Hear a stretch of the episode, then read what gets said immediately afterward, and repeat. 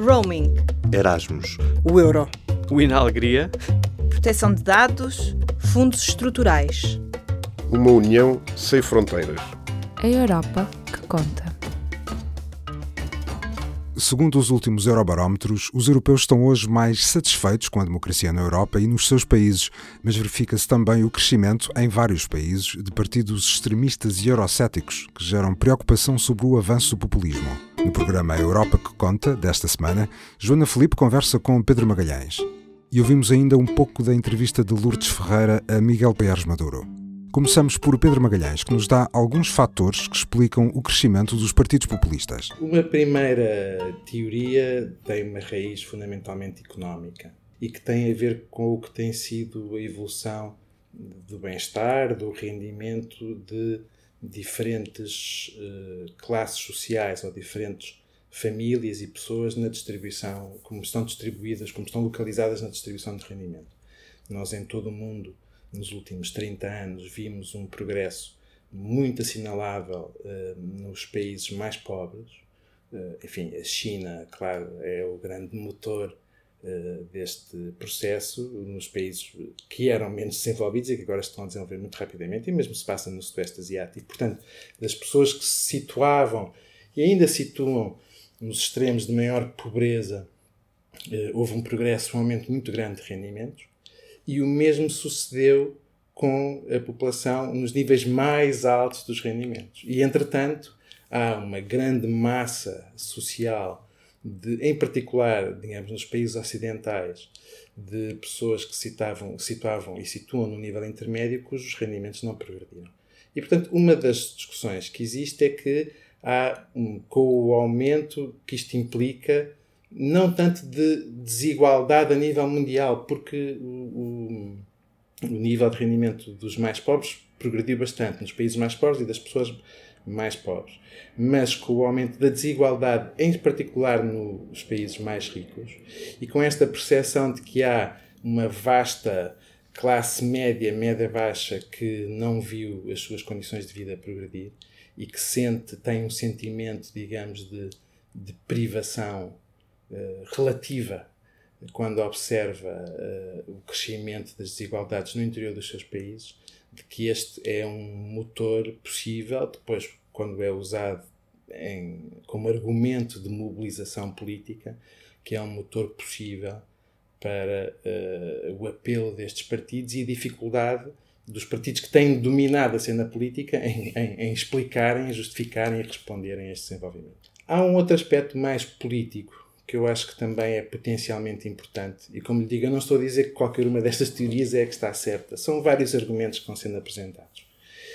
Que é um pouco a percepção que se tem instalado e que de alguma maneira se reflete, em parte, no aumento da abstenção eleitoral, eh, também nas democracias ocidentais, de que a margem de manobra dos governos se encontra muito limitada se encontra muito limitada por virtude da integração económica. Uh, digamos, é muito difícil hoje, aliás, é um argumento que os próprios partidos usam muitas vezes para se justificarem da sua incapacidade para resolver certos problemas. Uh, é muito difícil com uh, o livre movimento de capitais, com a integração económica dos países, com a sua vulnerabilidade ao que acontece fora das suas fronteiras. É muito difícil os os governos cumprirem as suas promessas, ou sequer apresentarem promessas que as pessoas apresentem como, uh, interpretem como credíveis. A ideia que fica, uh, e que eu acho que continua a ser errada, porque quando nós observamos uh, os, os, as consequências da governação de diferentes partidos, vemos que essas consequências existem, os partidos servem determinados eleitorados nas políticas que adotam, isso é visível, tem consequências, mas a percepção é de que não tem consequências. É preciso também dizer que os partidos mainstream se podem queixar disto, mas eles são, como eu dizia há pouco, ou sugeria há pouco, uh, alguns dos principais responsáveis por isto, porque eles próprios uh, são os primeiros. Uh, isto é natural, não estou a dizer, não estou a fazer aqui um juízo moral, é mais uma observação. Eles são os primeiros a reclamarem o mérito quando os resultados são positivos ignorando muitas vezes que estes resultados não têm nada a ver com decisões suas, têm a ver com tendências internacionais ou com decisões supranacionais, mas também são os primeiros a culparem uh, essas tendências, essas forças, esses agentes quando as coisas correm mal. E se se repetir muitas vezes esta mensagem, é muito provável que as pessoas comecem a acreditar nela. Ou seja, comecem a acreditar na ideia de que não faz diferença. Quer dizer, de que, eh, de que tudo o que acontece não é da responsabilidade de quem governa. Mas se tudo o que acontece não é da responsabilidade de quem governa, então para que votar, por um lado, ou para que votar-nos do costume? Eh, em face a forças políticas que fazem promessas e muitas vezes também estratosfericamente impossíveis, mas que oferecem uma esperança, uma solução, uma resolução que eh, os grandes partidos já não são vistos como capazes de fornecer. Isso, um, uma segunda tendência. E depois temos outra que talvez não nos tenha tocado ainda em Portugal muito, eh, mas que tocou muito outros países, que é, de facto, seja por virtude da livre circulação, seja por virtude da própria modernização social, uh, seja por virtude também de mudanças de valores que começaram com um processo de secularização e que se, e que se manifestam em, em muitas coisas, uh, tem havido um progresso grande de ideias, de valores a que eu poderia chamar mais cosmopolitas, mais libertários, mais de tolerância em relação a diferentes modos de vida. E há cada vez mais a sensação de que há grupos sociais que se sentem derrotados neste processo, que se sentem ameaçados, que sentem que vão na rua das grandes cidades e já não reconhecem, digamos, o seu país, a sua cultura, as suas tradições. Hum, eu, pessoalmente, como cidadão, acho esse mundo, um mundo muito mais interessante e até do ponto de vista económico, com uh, a imigração, o crescimento de oportunidades para todo o tipo de pessoas e culturas e proveniências. Eu acho isso pessoalmente positivo, mas eu não sou representativo e nós, se calhar, não somos representativos da totalidade da população. E há um sentimento, a palavra em português escapa, mas é, é muito usada em inglês, de backlash de reação a esta mudança social nos valores, por exemplo, em relação aos uh, direitos de várias minorias sociais, étnicas e culturais, a exposição que hum, em, em, muitas, em, em, muitos locais da Europa, Portugal talvez não é o melhor exemplo, há uma variedade enorme de religiões, de culturas, de modos de vida, de cores de pele, de, de, de Uh, e há nitidamente na Europa um, uma reação contra isto, ou melhor, há agentes políticos que representam esta reação e a amplificam, mobilizando setores da sociedade, podemos chamar mais tradicionalistas, mais conservadores, uh, contra esta mudança social. No caso de Portugal, salta à vista o facto de não existir uh, uhum. uma extrema-direita, uhum. pelo menos com expressão eleitoral. Uhum. Um, Porquê é que acha que isto acontece? Eh, também não posso dizer que tenha uma resposta definitiva, mas vamos olhar para, hum, eu diria, três fatores. Hum, nós não nos podemos esquecer que Portugal eh, tem, em comparação com a maior parte dos países europeus, uma percentagem de população eh, que nasceu no estrangeiro bastante baixa e por isto noutros termos, nós temos poucos imigrantes. E esses poucos imigrantes, em comparação com o que se passa noutros países europeus, não, não fornecem, portanto, a oportunidade uh, a forças políticas que queiram explorar esse receio, os medos, sejam culturais, sejam económicos, em relação a essa população, não fornece o mesmo tipo de oportunidades que fornece noutros países não é que haja uma relação direta entre a presença de imigrantes e o sucesso da extrema-direita, porque muitos, como aliás, eh, eu acho que se calhar, para dar um exemplo, até fora da Europa, o caso do Brasil é interessante, eh, consegue-se politicamente explorar estes receios, mesmo que objetivamente as condições não existam.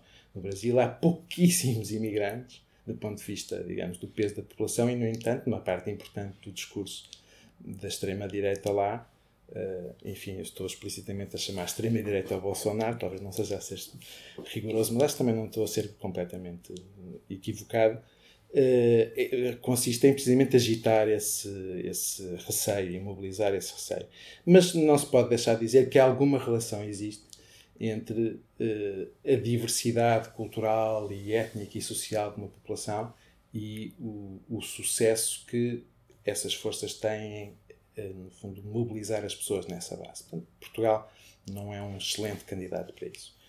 Sucede também relacionado com isto que uh, Portugal tem na, na população, na população que trabalha, eh, uma característica interessante, enfim, nociva, mas interessante, a meu ver nociva, mas interessante, que é a de ter um mercado de trabalho muito dual, em que há uma parte importante da população, particularmente mais velha e tendencialmente menos qualificada, que tem, eh, tem no fundo, um trabalho relativamente seguro e relações de trabalho que não são precárias, relativamente estáveis e que, portanto, seriam potenciais, eh, seriam potencialmente mais vulneráveis à chegada de imigrantes, mas não são, porque têm essa relação de trabalho, enquanto que são entre os mais jovens, tendencialmente mais liberais e mais progressistas, que essa precariedade existe.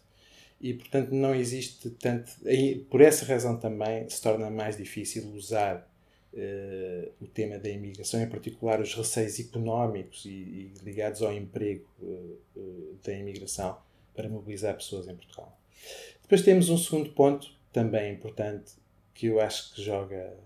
Não, não consigo dizer que peso tem, mas é, por outro lado, é difícil dizer que não tenha peso nenhum, que tem a ver, tem origens mais distantes na nossa transição para a democracia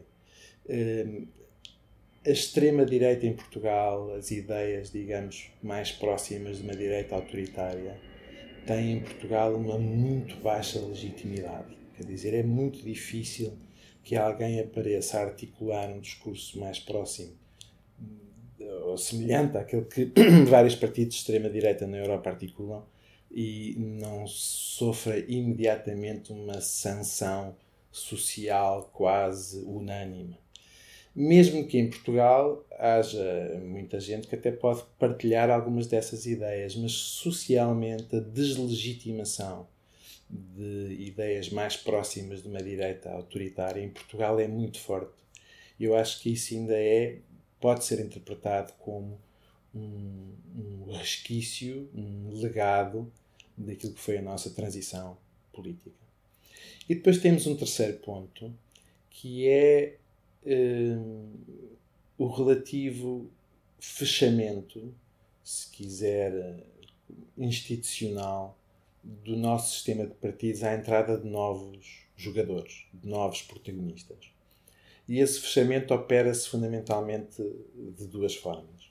Nós temos um sistema eleitoral que é proporcional, no sentido em que converte os votos em mandatos utilizando uma regra de redistribuição proporcional, mas que é não só utiliza uma fórmula que é não só das menos proporcionais de todas, mas, muito mais importante, eh, a forma como o país está organizado em círculos eleitorais contém muitos círculos de pequena dimensão. E, portanto, a dimensão média dos círculos em Portugal é pequena. E qual é a implicação disto? É que é difícil para, grande, para pequenos partidos conseguirem a representação parlamentar. Uh, é muito mais difícil em Portugal um pequeno partido conseguir representação parlamentar do que é, por exemplo, num país, para usar aqui no extremo, a Holanda, onde, digamos, a conversão de votos em mandatos é quase puramente proporcional. Por dizer isto de outra forma, em Portugal o sistema beneficia os grandes partidos, os maiores partidos, e torna a vida muito difícil, ou mais difícil, para os pequenos partidos, e extremamente difícil para os muito pequenos partidos que queiram aparecer e eleger um deputado. E depois temos um segundo aspecto aqui que tem a ver com o financiamento dos partidos. O financiamento partidário em Portugal está bastante dependente, muito dependente de financiamento do Estado, e as regras do financiamento partidário são regras que foram desenhadas de forma a privilegiar os partidos que têm representação parlamentar. e, portanto, tornando difícil a novos partidos terem uh, sucesso e capacidade de entrar no jogo. Quando olha para, para a evolução uh, da relação dos, uh, dos portugueses com a, e dos europeus com a democracia, uhum. há outras tendências que, que identifica de que não tínhamos falado? Em geral, há hoje em dia uma grande discussão sobre isso, porque há, há alguns trabalhos e alguns investigadores que se baseiam em inquéritos de opinião e nas respostas a algumas perguntas e que, no fundo, dizem que há um declínio no apoio uh, à democracia, na defesa da democracia. Mas eu acho que aí também devemos ser uh, um bocadinho céticos. No fundo, tudo aquilo que nós sabemos, quando pegamos em toda a informação disponível, quando pegamos, quando pegamos em, em todos esses inquéritos, em vez de pegarmos numa pergunta em particular, uh, resume-se a isto. Por um lado, a maior parte dos cidadãos nos países ocidentais uh, não veem uma alternativa ao regime democrático. Por outro lado, uh, sabemos que aqueles que têm mais baixo estatuto social, menor rendimento, menor educação, são mais céticos em relação à democracia do que os outros, mas isso é natural porque as pessoas que, no fundo, têm uma posição social mais desfavorecida são sempre mais céticos em relação ao status quo, seja ele qual for. Nos países, nas, nos regimes autoritários, os, os mais pobres são também mais críticos em relação ao regime que existe. Isso por um lado. E temos um, algumas tendências, essas sim, eu penso que mais sólidas, mas temos que pensar bem como interpretá-las. E a tendência é esta. Entre os mais jovens, entre as novas gerações uh, a adesão à democracia como regime e a vários dos seus princípios uh, tem-se tornado menos entusiástica do que era no passado. Uh, e aí sim é que eu acho que vale a pena pensar no que é que isto significa, mas isto é só esse facto, não é? Depois a leitura dele é, é, é, é diferente. Nós podemos fazer a leitura de que os mais jovens uh, eh, são mais vulneráveis em relação a apelos antidemocráticos e autoritários. Mas também podemos pensar que os mais jovens são críticos da democracia porque ela é insuficiente, porque querem mais. Uh, e uma e outra leitura são potencialmente completamente contraditórias sobre o mesmo facto. É preciso pensar um bocadinho em como, e investigar mais sobre como interpretar. E a interpretação para mim não é evidente. Esta semana falámos também com Miguel Poiares Maduro. Numa conversa com a jornalista Lourdes Ferreira, o ex-ministro fala sobre as mudanças políticas na Europa e a ascensão dos populismos e quais as razões para isso. Eu acho que aquilo que temos vindo a assistir é uma transformação mais profunda do, do sistema político, que não tem de ser necessariamente negativa nós temos visto uma multiplicação de partidos políticos, mas nem todos esses partidos políticos são populistas necessariamente. E a, e a, possibilidade e a ocorrência de renovação no sistema político e partidário não deve ser entendida como negativa, pelo contrário. Se calhar também era negativo termos tido sempre os mesmos, as mesmas elites políticas, os mesmos partidos políticos e não termos tido alguma, alguma renovação. Portanto, em si mesma, a renovação de partidos políticos não é algo que me preocupa. O que me preocupa é que dentro dessa renovação esse espaço tem vindo a ser sobretudo ocupado por partidos políticos populistas, ou seja, partidos políticos uh, que, em que o populismo é sobretudo uma concepção uh, de representação de uma vontade popular contra uma elite que é entendida como governando e ocupando o poder contra aquilo que é a verdadeira vontade popular. E depois, associado a essa expressão da, da vontade popular, os populistas assumem que, representando essa vontade popular, uh, eles têm autoridade para impor uma vontade e um programa, independentemente de qualquer mecanismo de controle de poder que é clássico da nossa democracia liberal. Uh, e, portanto, opõem-se a mecanismos de separação de poderes, uh, a entidades independentes, ao sistema judicial, muitas vezes, aos, dire aos, di aos, di aos direitos fundamentais. Essa crescimento dos partidos populistas, na minha opinião, está associado a duas circunstâncias. Uma é a transformação na própria forma de organização e funcionamento da política. Uh, dou só um exemplo. As redes sociais, que têm um potencial enorme também ao nível de participação e de obtenção de informação por parte das pessoas, têm também polarizado muito o ambiente uh, político. Uh, porque nós, quando estamos numa rede social, as notícias que recebemos, uh, as opiniões que lemos, são em virtude da forma como as próprias redes sociais se organizam, os seus algoritmos uh, selecionam aquilo que nos é dado ler e, e, ver, tendem a reforçar os nossos preconceitos, tendem a, a, a, a colocar-nos dentro de comunidades mais ou menos fechadas, política, ideologicamente, moralmente. Uh, ora, isso tende a polarizar muito mais e a radicalizar muito mais o ambiente político. Portanto, essa é apenas uma das circunstâncias numa transformação da política muito mais ampla, que uh, ao mesmo tempo, tem vindo a ocorrer nos últimos anos com uma deterioração do ambiente económico e social, uh, que muitas pessoas associam a uma sociedade cada vez mais interdependente. A entrevista completa está disponível em público.pt barra Europa que Conta. Não deixe ainda de acompanhar as últimas notícias sobre o que se passa no Parlamento Europeu e viajar connosco por esta Europa que Conta. Nós contamos consigo. Este programa teve o apoio do Parlamento Europeu.